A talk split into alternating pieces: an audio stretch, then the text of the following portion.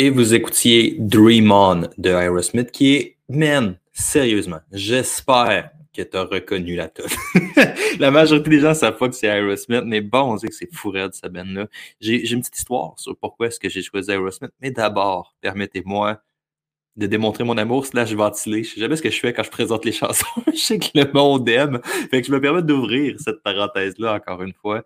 Euh, J'adore. Je pense pas que j'ai déjà mis dans un je pense pas que j'ai déjà dit dans un podcast, mais j'adore le vieux rock. Vraiment, c'est euh, mon amour slash obsession, dépendant de comment vous regardez ça. la musique vient beaucoup de mon père. Mon père, euh, je suis né là, littéralement, j'ai été élevé dans du vieux multi rock, là, genre Brian Adams, Genesis, euh, U2, toutes ces affaires-là. C'est, j'ai grandi en écoutant ces bands-là. Puis encore aujourd'hui, c'est des bands que j'adore. Puis même les bands que moi j'écoute actuellement, des bands plus contemporains, I guess, si c'est un terme qui fait du sens, euh, viennent toutes de ces bands-là. Là. Toutes nous descendent directement des bands qui ont inspiré Metallica, qui ont inspiré Megadeth. Puis après ça, ces bands-là ont aussi inspiré des bands un peu plus euh, contemporains, mais ça revient tout aux mêmes sources. Là ça revient à genre Aerosmith, The Rolling Stones, toutes ces bands-là. Puis Aerosmith, qui, qui, est vraiment, vraiment un excellent band pour vrai, euh, particulièrement la tune Dream On, parce qu'il y a une petite histoire sur cette chanson-là que j'estime qui vaut vraiment, vraiment la peine d'être connue. Okay? Aerosmith sont sortis, euh, euh, je sais pas les années que moi, mais genre début 1970. Puis début 1970, c'est euh, le moment où les Rolling Stones sont carrément des dieux. OK? C'est leur tune. Puis là, tu as un band comme Aerosmith qui sort, qui, qui, ressemble quand même considérablement aux Rolling Stones. Puis ils vont se faire défoncer par la critique. ils vont se faire vraiment maltraiter par la critique de genre, vous êtes juste une pâle copie des Rolling Stones. Qu'est-ce que vous faites? Guys. Il y a déjà du monde comme vous qui le font vraiment mieux. Puis ils vont quand même persévérer là-dedans. Puis la tune, en tout cas, que, le chanteur a dit en entrevue, là, je suis pas dans la tête du gars, mais le chanteur a dit en entrevue que la tune Dream On, qui est définitivement un de leurs plus grands classiques, slash succès, a été inspiré justement face à cette frustration-là euh, de sortir à la critique puis de vouloir absolument devenir quelqu'un dans l'industrie de la musique devenir quelqu'un en, général, I guess, jusqu'à un certain point.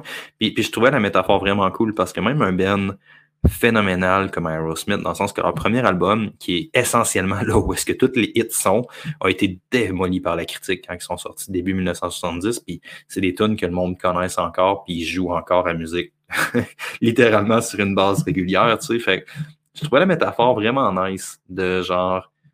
Des fois, même, ça, ça prend du temps avant que les choses finissent par lever. Puis particulièrement en période de gras, on est coupable de genre vouloir perdre 15 livres immédiatement puis vouloir prendre des grosses actions pour améliorer ou développer telle qualité physique ou quoi que ce soit. Mais tu sais, fait que là, on cherche les progrès ou on cherche les petits hacks, mais souvent, ça a juste besoin de temps parce que Dream On est sorti en 1970, je sais pas l'année exacte, puis elle s'est fait défoncer, puis ça a pris des années avant que ça devienne un succès. Tu sais. Fait l'idée, c'est pas de parler nécessairement d'industrie de la musique, mais penser vraiment à cette métaphore-là définitivement une métaphore ou définitivement cette petite histoire-là qu'on a souvent entre comment est-ce que notre propre impatience détruit notre succès parce que je pense qu'en entraînement, la métaphore est mauditement puissante.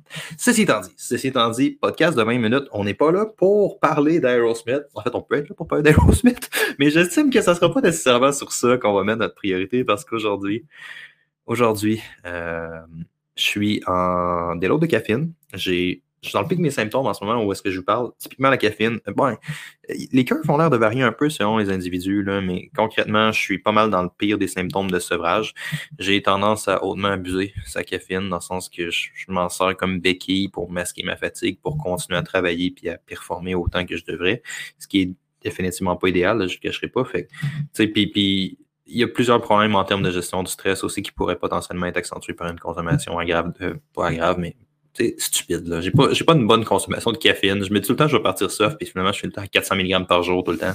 Même les journées que je m'entraîne pas, tu sais. Fait que j'ai tendance à m'en servir beaucoup comme une béquille. Fait que j'ai tendance à, à, faire des sevrages de caféine juste pour reconnecter avec mon vrai niveau d'énergie, puis juste pour pas trop que j'aie besoin de ça pour performer dans le gym, dans le sens que, tu sais, des fois, je suis pas craqué, j'ai pas envie de m'entraîner, puis là, je me claque un pré-workout, puis là, boum, j'ai envie de m'entraîner, puis je me dis, hey man, si t'as besoin d'un pré-workout pour t'entraîner, il y a quelque chose qui marche pas, tu sais. fait que dans le but d'éviter une surutilisation de cette béquille-là, puis aussi pour euh, vraiment juste arrêter de fonctionner plus haut que ce que je peux vraiment me permettre en termes d'énergie, parce que même professionnellement, c'est facile de régler bien des problèmes avec de Monster, genre, une boisson énergisante, là. Et quand je sens pas bien assez, je vais se me claquer plus de caféine. T'es comme, ouais, peut-être, mais à long terme, c'est peut-être pas la bonne idée. Fait que je vais essayer de garder ça court aujourd'hui parce que, honnêtement, le mal de tête est relativement lourd, le plus lourd qui va être cette semaine. Ça me fait tout le temps ça quand j'ai un symptôme de café, un sevrage de, de caféine. Je suis pas fucking mal à tête. Puis là, on est là, mais aujourd'hui. Aujourd'hui, on va garder ça court avec deux petites histoires qui sont, by the way, des réelles histoires. C'est vraiment des choses qui sont passées cette semaine puis aujourd'hui.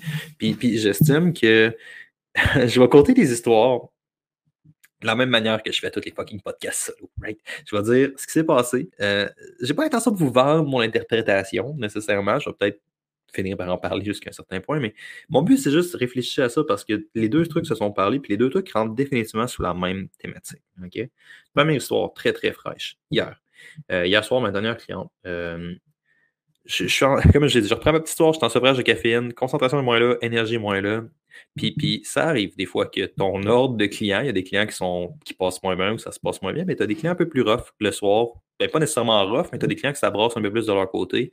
Puis là, dernier client, j'ai eu relativement une grosse journée. Moi, PGP, on est parti de la bosse euh, le matin même. Je me suis levé à 5 heures pour travailler. Dernière cliente à 7, un peu plus là exact. Fait fait un bout que je suis levé, fait un bout que je travaille. Okay. Je me suis pas entraîné hier justement parce qu'on n'avait pas le temps. Fait que j'ai quand même une grosse journée de travail.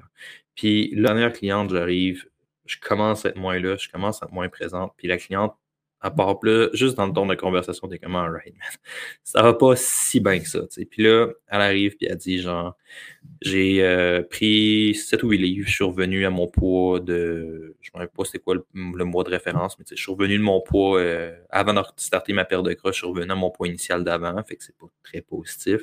Puis là, là, la roue sort, là, il se passe il se passe il se passe Puis là, il se passe plein d'affaires négatives.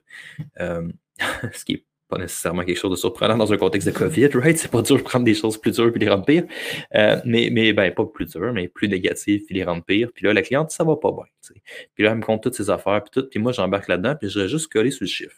Puis euh, le genre, le 7 livres, je suis comme, holy fuck. OK, ouais, je suis comme, OK, 7 livres, c'est pas bon, honnêtement. si on perd du poids, puis là, on le reprend de même, puis on joue au yo-yo. Ça va peut-être pas vous surprendre, mais c'est absolument pas un bon prédicteur de perte de poids. C'est probablement le pire. Genre, si ton poids, il joue fucking beaucoup au yo-yo, les chances de maintenir un poids sont, sont vraiment pas idéales, puis il y a plusieurs euh, adaptations négatives que ça sur le corps, en fait, principalement en termes de dépense énergétique. Parce que quand tu fais une diète, ta dépense énergétique va dropper dans le sens que tu vas être moins actif, euh, puis c'est un mécanisme qui est 100% inconscient. Puis c'est pas des choses qui vont venir au baseline, dans le sens que si tu étais à, je mets des chiffres, on met des chiffres, tu avais une dépense énergétique de 2000 calories au départ avant ta diète, puis après ça, post-diète, tu descends à 1009, mettons, tu serais pas des chiffres stupides. Euh, ben même si tu commences à te réalimenter, après ta diète. Ce, que tu vas faire, right, parce que tu reprends diète never ending, ça ne veut pas dire que ton activité physique ou tu vas, tu vas bouger autant que tu bougeais avant. Ça va réalistiquement rester stable. Puis il y a d'autres prédicteurs comme ça qui peuvent impacter ça. Puis là, j'ai comme dit, right, là, là, ça marche pas, tu sais, parce que si on joue au yo-yo même, c'est pas un bon prédicteur, il va falloir qu'on trouve qu'est-ce qui se passe. On commence à pousser plus loin, on commence à faire ci. Puis là, je commence à être gestion du stress, comment ça se passe? Euh, est-ce que, tu y a eu un trop gros coût logistique à suivre l'intervention? Est-ce que c'était trop de cuisine pour toi? Est-ce que tu t'es cœur? Parce que no shit, tu veux perdre du poids, il va falloir que tu cuisines pas mal tous tes repas ou une grosse partie. Est-ce qu'on a juste fait un trop gros gap en termes de comportement? Genre, est-ce que ça te faisait chier de cuisiner des affaires? Est-ce que la restriction perçue était trop grande? Est-ce qu'on a trop monté ton activité physique? Tu sais, je, je commence à creuser vraiment, vraiment loin, genre. Puis là, on arrive à la conclusion, puis plus qu'on en parle, elle me dit genre, ouais, j'ai commencé à prendre un biscuit aussi le soir, puis je suis comme, ça devrait rien changer. Je veux dire, what the fuck, man? Ça devrait pas expliquer genre 8 livres de regain, ça, là. là ton biscuit, je d'accord. Puis là, on commence à en parler, puis je suis comme, OK, OK, là, là, il y a de quoi qui marche pas. Il y a de quoi qui marche pas tout. Fait que là, je recule. Je me dis, t'as-tu pris des mesures? Je fais, je fais ce que j'aurais dû fucking faire au début, tu sais. Là, je fais, alright, tu T'as-tu pris des mesures? T'as-tu pris ton poids? T'as-tu d'autres affaires à part ça? Elle me dit, ouais, mais j'ai pas regardé la comparaison. Fait que là, on check ses affaires. On check tous ces trucs. Tu as une sorte que son 7 livres, euh, il a fluctué pas mal d'un coup. Il a monté pas mal en une à deux semaines, ce qui est juste assez typique du poids. Genre, le poids, ça fluctue pas mal, mais ses mesures de circonférence ont à peu près pas bougé. fait que ça, ça veut dire que la fille est 7 livres over, mais qu'elle a genre même pas un demi-pouce de plus sur quatre circonférences. En d'autres mots, sa shape, le visuel, son corps a pratiquement pas changé, indépendamment des 7 livres qu'elle a pris. puis là, nous autres, ça fait littéralement la conversation. Normalement, les suivis comme ça sont 30 minutes au téléphone. La conversation, on, est rendu over, là. Il est rendu genre 7h30 ou je sais pas quelle heure qui est. On a poussé depuis vraiment longtemps. Puis je suis rendu au-delà de mon suivi habituel de 30 minutes pour essayer de trouver le problème. Pour me rendre compte qu'il n'y en a pas de problème. dans le fond, tout est correct. Le poids, il fluctue un peu vers le haut. La fille va être, euh, va être dans sa semaine, elle va être menstruée cette semaine. Ça, ça cause un impact négatif au niveau de la rétention d'eau. On est après une diète, fait que ça pourrait faire fluctuer le poids un peu. Mais en termes de circonférence, en termes de prise de gras, il y a eu une prise de poids significative, mais il n'y a presque pas eu de prise de gras, ou pratiquement pas. Je vais, reprendre les mesures, mais c'est pratiquement impossible qu'elle ait pris du gras tant que ça. C'est très possible qu'elle prenne beaucoup de poids, mais jumelé à d'autres facteurs, jumelé à une augmentation plus grande de glucides, parce que c'est ce qu'on avait coupé dans son affaire, mais là, juste les glucides vont stocker du water weight, du, du water weight, pardon, on va faire un petit peu de... Juste dans le mécanisme de stockage des glucides, il faut que tu stockes plus d'eau pour stocker les glucides. Vous pouvez choisir de vous battre comme ça, comme vous voulez, mais malheureusement, comme ça que la chimie va fonctionner. Fait que là, tu sais, si on introduit un peu plus de carbs, ben, on va faire un peu plus de rétention d'eau. Si on introduit un peu plus de... Si elle est dans sa semaine, mais ben là, ça va jouer sur son poids aussi. Fait que là, c'est juste ces deux variables-là. Puis j'ai tellement creusé puis la cliente était rendue loin dans un discours pas nécessairement négatif, mais tu sais, je veux dire, je comprends là aussi. Si mon poids fluctuerait de 7 livres, puis je pense que j'ai pris du poids, mais je capoterais aussi avec ça. Mais tu sais, la cliente était rendue relativement loin dans ça pour se rendre compte que dans le fond, il n'y en avait pas de problème. puis que dans la situation, c'était 100% normal. Puis tout le gros discours de j'ai pris du poids, j'ai pris du poids, j'ai pris du poids, est probablement pas vrai. Fait que la première chose que je voulais vous dire là-dessus, ah, damn, 12 minutes. bon, bon, fait que là, ma première histoire était censée dire ça, fait que je donnerai pas ma, je donnerai pas ma leçon, puis je donnerai pas mes affaires, mais pensez juste à ça, je trouvais ça vraiment, vraiment crucial. Parce que là, on était rendu dans une tentative, on était rendu dans une direction vraiment, vraiment intense. Écoute, limite d'auto-sabotage, de genre, alright, fine, on va baisser les apports, on va faire ci, on va faire ça, on va retourner en diète, et comme, quand ça aurait réalistiquement été la pire chose qu'on aurait pu faire? La fille a perdu une quantité significative de poids. La pire chose qu'on peut faire, c'est commencer au yo-yo, puis à jouer dans des diètes, puis jouer dans des affaires, puis commencer à tout relancer comme ça. Fait que, tu sais, de juste se baser sur ça, on aurait pu complètement se ramener dans une mauvaise direction. C'est ça la première affaire que je vais vous amener. C'est faut arrêter. C'est quelque chose d'hyper émotionnel, la perte de gras. L'entraînement, c'est quelque chose qui vient très émotionnel. Même le monde qui sont genre, ah ben là, moi, je veux perdre du poids, je sais que c'est superficiel, je sais que c'est ici, t'es comme, man, on creuse relativement profond avec la perte de bois, dans le sens, ou la perte de poids ou avec l'entraînement. Toute l'idée d'améliorer son corps, de se sentir mieux, potentiellement d'être plus désirable, right? Parce que, tu sais, il y a cette idée-là de, des standards de beauté, de tous ces trucs-là. Ça va bien au-delà de moi, je veux perdre du poids pour prendre une belle photo sur Instagram. Ça va comment l'humain interagit, puis comment il se perçoit dans son environnement. Puis là, c'est parenthèse là où est-ce que ça devient hautement problématique, parce que tout ça est basé sur une perception. Puis particulièrement dans un monde de médias sociaux, où est-ce que tu as le top 1% des gens qui feraient à peu près n'importe quoi dans un gym puis qui auraient des résultats de Dieu. Puis là, ces gens-là vont se ramasser de pousser en avant à tel point que c'est presque juste eux qu'on va voir ces médias sociaux. Euh, ben, c'est facile que cette comparaison-là, de, on se compare à des gens qui sont le top 1% de la génétique en termes de gains, ben, ça biaise vraiment fortement ce qu'on pense qui est possible. Puis encore pire que ça, il va se passer une comparaison quasiment automatique. Fait que je sais pas pourquoi je vous dis ça.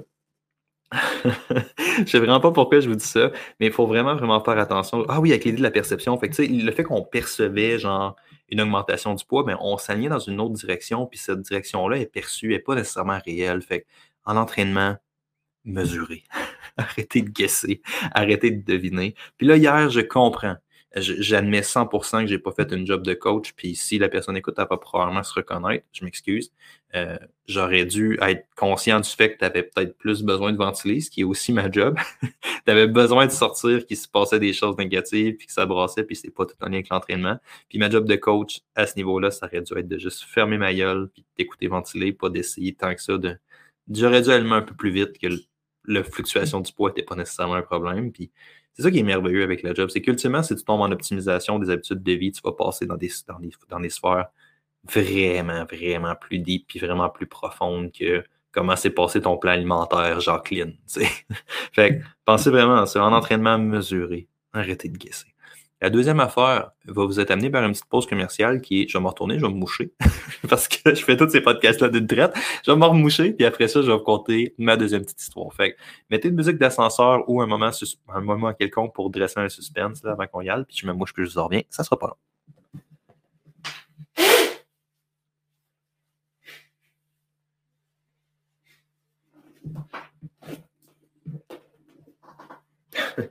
j'ai essayé, j'ai essayé de me reculer finalement, puis je me dis, je suis pas mal sûr que vous m'avez entendu. Fait que c'est pas Facebook. Deuxième petite histoire maintenant, qu'on va essayer de compter un petit plus rapidement que la première. Deuxième petite histoire qui est arrivée. Je prends pas de la date, je suis pas bon avec les chiffres. Ben, je suis pas bon avec les dates puis tout. Fait que c'est arrivé il y a certains temps. Disons la semaine passée. OK? La semaine passée, j'avais un téléphone avec un client, puis là, non, c'est pas vrai, j'ai pas eu un téléphone, il m'a écrit. Il m'a écrit ce moment-là. Il m'a écrit par Facebook, puis là, il me dit genre, hey, Big, parce qu'il y a des gars qui m'appellent Big. Moi, je suis comme pas à l'aise avec le terme Big, mais j'ai aucun problème à me faire appeler Big, mais j'appellerai jamais personne Big, je sais pas pourquoi. Fait que le gars me texte, il me dit, hey, Big, le programme est trop facile, ça marche vraiment pas, euh, je comprends pas ce qui se passe, tout est facile. Puis là, je m'assois, puis je fais, ah, man. Là, on regarde ces trucs, puis là, je fais, OK, programme trop facile. J'étais comme, really? Parce que, tu sais, qu'est-ce qui détermine, de ça, je n'ai pas dit ça, là, mais tu sais, qu'est-ce qui détermine la facilité d'un programme? C'est pas nécessairement, euh, c'est pas les exercices tant que ça, c'est pas nécessairement le nombre de reps, c'est l'intensité, c'est l'effort que la personne met, tu sais. Puis, là, son point était genre, il n'y a pas assez d'exercices, pas assez d'heures, j'ai pas assez de technique. Puis le gars, il avait rajouté euh, des exercices pour rendre son. Rajouter. il avait ajouté des exercices pour rendre son workout plus dur. Puis j'étais comme, hmm, là, il y a quelque chose qui marche absolument pas. Parce que quand tu veux faire un programme d'intensification ou une force d'intensification, tu vas baisser le volume Puis la raison est vraiment, vraiment simple. Puis pas si clair que ça, j'ai une conversation en cours actuellement avec Maxime là-dessus, et j'essaie d'écrire un texte ce matin sur ça, puis ça marchait pas pendant tout. Mais tu sais, en général, lorsqu'on veut pousser un peu plus, on va baisser le nombre d'entraînements. Puis à la base, je pense que c'est un, un, truc qui est calqué beaucoup des périodisations euh, en endurance, dans le sens que lorsqu'on va faire un intervalle plus intense, ben, nos shit, on va en faire moins. Puis il y a une question que la personne ne sera juste pas capable de répéter l'effort, de s'y faire faire un sprint proche de sa VO2, ben tu vas tuer, tu vas défoncer. Tu sais. Fait qu'on a comme appliqué ce concept-là d'intensité à une périodisation d'entraînement, puis ça vient de là. Fait que là, j'étais comme, même si on veut que tu pousses un peu, je peux pas te faire pousser au fond sur tous tes exercices parce que ça va contre le concept. Si tu fais juste pousser au fond tout le temps, ben, tu n'es pas en train de pousser, tu es sous maximal. Puis il y a des fois où est-ce que la réponse, c'est de rentrer plus de travail total. Fait que là, si tu veux rentrer plus de travail, tu veux pas que ton travail soit maximal parce que tu veux en faire plus, right? Fait que volume, intensité, c'est dans deux choses sont en relation inverse. Puis là, le gars, avec un programme court où est-ce que la consigne était tu te défonces, euh, puis je veux qu'on pousse un peu plus. Je veux une série. Parce que je sais qu'il ne s'entraîne pas assez fort. Je suis depuis plusieurs mois. Puis juste à regarder ses charges montées, ça m'a passé pour l'avoir entraîné. je l'ai entraîné littéralement. Une année, j'ai fait une séance d'entraînement au gym. Puis il avait fini, je ne mets pas les charges. Mais on s'est entraîné ensemble. On a fait une séance de bench. Mais pas ensemble. Je l'avais entraîné. Puis il avait fini à genre 185 en 6 ou en 8 reps. Là, je ne m'avais pas combien au bench. Puis dans son workout, moi, j'avais mis du 6 à 8. Puis il avait fini 185, genre six semaines après. Fait que là, t'es comme, man, on a fait cette charge ensemble il y a deux mois. Puis dans ton workout, tu finis avec deux mois. Fait que, je le sais que ces charges sont pas idéales, puis je sais qu'ils ne poussent pas assez. Fait de savoir que la personne, il faut qu'elle rajoute du volume d'entraînement pour pousser plus. Et quand on défait le problème, là, tu fais juste racheter plus de travail, tu n'es pas en train de pousser plus fort. Puis c'était ça mon histoire. C'est souvent quelque chose comme ça parce que statistiquement parlant, euh, il y avait une étude qui avait regardé ça. On avait, c'est vraiment, vraiment simple. Puis si je ne me trompe pas, c'était fait sur un bench press aussi. C'était genre du monde qui faisait euh, un 12 RM de bench press. Le monde devait choisir, devait faire 12 reps, choisir une charge, puis euh, qui pensait qu'il était leur 12 RM. Puis c'était tout du monde qui s'entraînait un peu. Puis c'était genre zéro un gros 0% du monde qui ont pris la bonne charge. Il n'y a personne qui a pris une charge pour 12 reps. Si je ne me trompe pas, tu as juste 20% des gens qui ont pris une charge qui serait pas pire en termes d'effort. Dans le sens que le monde a fait entre 12 et 15 reps, 12, 14, je ne me rappelle pas des chiffres exacts. Mais tu sais, on est dans un range idéal, dans le sens que tu n'es pas à l'échec pur, mais tu n'es pas trop loin de l'échec. Fait que réalistiquement, tu vas avoir des adaptations. Puis tu avais 80% des gens qui ont pris une charge qui est trop loin, peu importe. Puis là, tout le monde s'écœure sur l'échec musculaire.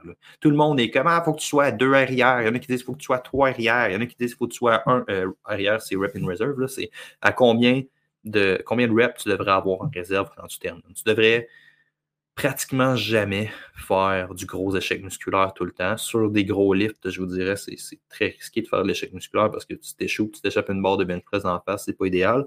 Mais en termes d'efficacité, c'est pas idéal non plus, juste à cause que si tu te pètes sur un exercice, euh, ben, réalistiquement, le reste de ton workout va être sous-maximal, le reste de ton workout va être la merde. Fait que tu as fait 4 séries dans ton entraînement, puis après ça, tu as fait 20 séries sous-maximal. Fait que réalistiquement, tes 4 séries n'ont pas une dose assez élevé pour permettre un stimuli d'entraînement qui a du sens, même si tes quatre séries sont à la mort. Fait tu es mieux de répartir un peu plus ton volume. Puis, logistiquement, ça se fait moins bien d'aller à l'échec sur un gros lift. Fait ben, en fait, je pense pas, pense pas qu'il y a pas beaucoup de raisons. Outre si tu fais une compétition, tu devrais probablement pas aller à l'échec sur un gros lift, genre un bench, un squat, un dead, un pull-up, des grosses affaires comme ça, qui sont généralement au début de ton workout tu devrais prendre pas à l'échec. Tu devrais aller à l'échec sur les plus petits exercices après. Fait que, tout ce qui est plus isolation, tout ce qui est plus safe, s'il y a des machines, s'il y a des affaires comme ça, des machines, des câbles, pas mal plus safe. Là. Mais tu sais, peu importe, il y a personne, tous les entraîneurs se tiennent sur à combien tu devrais être proche de l'échec pour avoir des résultats, mais il y a personne qui s'entend. Tout le monde dit que si tu es trop haut, tu n'auras pas de résultats, puis 80% des gens n'ont pas la bonne charge pour avoir des résultats. sais. Fait que, puis moi, j'appliquerais cette métaphore-là à l'intensité aussi en termes de rep, pas nécessairement en termes de charge, dans le sens que 80% des gens sont pas assez proches en termes d'effort d'un seuil adéquat pour pousser. Puis le gars, il avait ce problème-là. Puis si tu ne pousses pas assez loin, indépendamment la quantité de CA que tu fais, tu n'es pas dans le bon seuil de travail. Puis ça se développe, cette capacité-là à pousser plus. Puis il y a une ligne, définitivement, dans laquelle tu ne veux pas juste pousser plus pour te blesser parce que c'est juste colon, ce qui est une autre raison aussi de ne pas aller à l'échec musculaire sur des gros exercices, je vous dirais. De ne pas pousser et de ne pas commencer à compenser au point que c'est dangereux de le faire, mais il y a une ligne définitivement où est-ce que tu veux franchir puis avoir des résultats. sais. Puis euh, c'était ça le truc. C'est, je vous dirais là, je vais peut-être faire deux parenthèses sur ça. Euh, je pense que il n'y a pas nécessairement de mauvais exercices. Fait que, tu sais, finir la métaphore, le gars, il poussait pas assez, puis il s'est rajouté des affaires en pensant qu'il allait pousser plus. Mais si je mesurais convenablement ses charges, si je m'assurais d'avoir ces trucs, puis si on était vraiment, vraiment conscient, ben, on se rendrait compte que dans le fond, c'est pas qu'il n'y a pas assez de travail, c'est qu'il pousse pas assez. Ça ramène encore à ma première idée en entraînement, arrêtez de guesser. arrêtez de guesser, puis arrêtez de percevoir, mesurer vos affaires, puis il faut vraiment, vraiment s'assurer que c'est sharp, ça c'est bien important je voulais terminer ça là-dessus, mais permettez-moi une petite parenthèse, deux petites parenthèses, euh, parce que j'ai pas aimé ce que j'ai dit. J'ai dit qu'il n'y a pas vraiment d'exercice ou de programme trop faible, euh, trop facile il y aurait peut-être une parenthèse dedans, la première étant euh, vraiment un volume d'entraînement pas assez élevé pour soutenir un effort, dans le sens que si tu as trois séries dans un workout, ben, obviously, ça, ça va être trop facile, entre guillemets.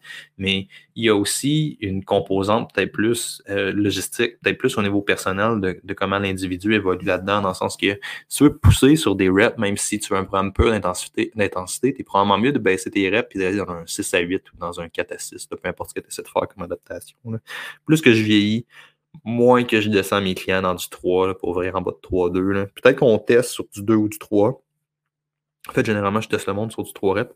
Mais, euh, généralement, la majorité des workouts vont être faits dans du 4 à 6. Tout le monde compétitionne.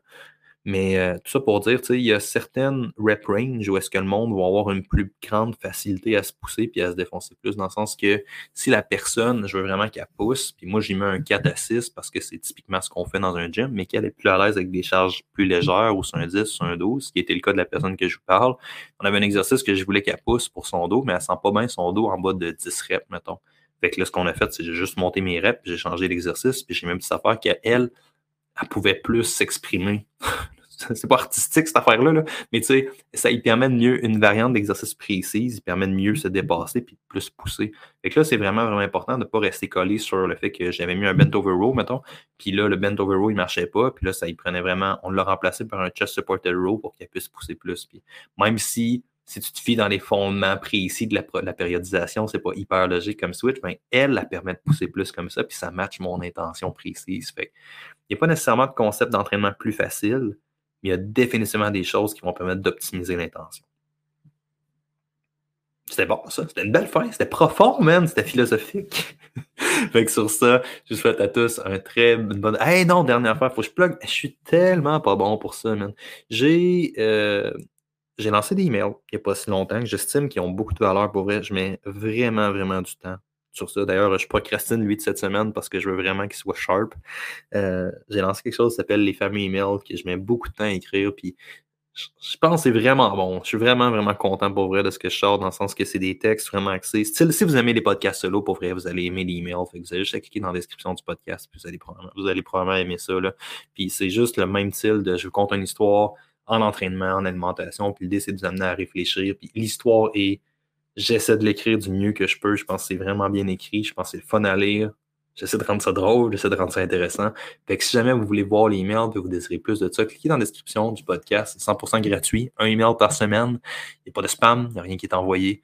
Puis euh, je pense que c'est vraiment, vraiment sincèrement sharp. Fait que si vous appréciez podcast solo, cliquez sur ça en bas. Puis on se reparle pour une prochaine fois tout le monde avec la fin de la tune Dream On de Aerosmith. Ciao bye tout le monde.